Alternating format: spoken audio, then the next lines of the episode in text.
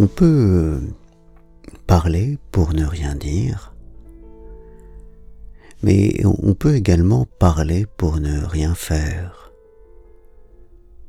De la même façon qu'on peut agir pour ne rien faire en se démenant dans tous les sens, en s'agitant, sans, sans rien produire au bout du compte de vraiment utile, comme on peut agir pour ne rien dire, en, en court-circuitant le, le cheminement habituel de la pensée et des mots.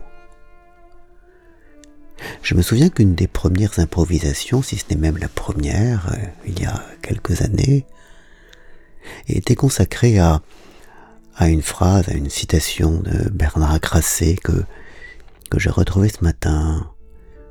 Agir, écrivait-il, euh, c'est à chaque minute dégager de l'enchevêtrement des faits et des circonstances la question simple qu'on peut résoudre à cet instant-là. Ça me paraissait, et ça me paraît encore une très bonne euh, définition de l'action.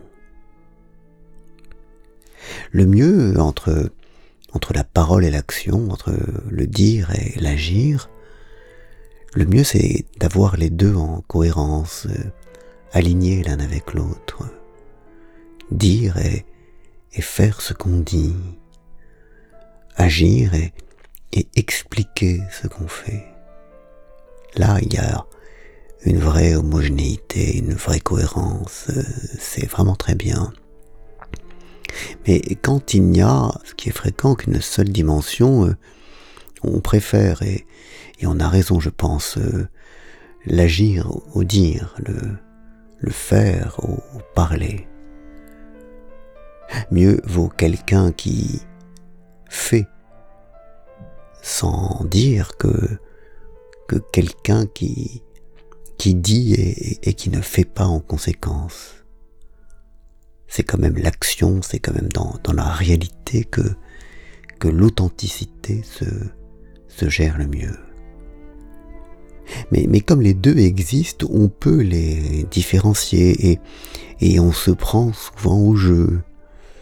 On peut très souvent, et je sais que cela m'arrive en bien des occasions, on peut on peut souvent parler pour ne, pour ne rien faire en fait, et, et on s'illusionne de, de la puissance de la parole, de la puissance des mots, sans réaliser qu'en fait il n'y a, il n'y a rien derrière et que peut-être même, à force de parler et, de s'illusionner, on, aide à, l'absence d'action.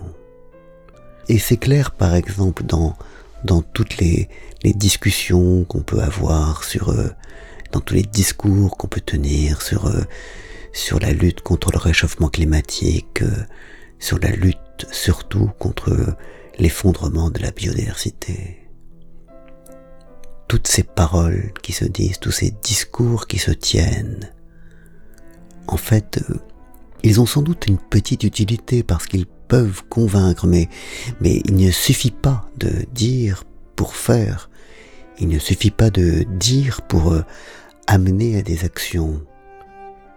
Et, je crois que qu'on peut s'illusionner en, en pensant qu'il qu'il suffit de dire pour faire, ou bien ce qui est une autre forme d'illusion.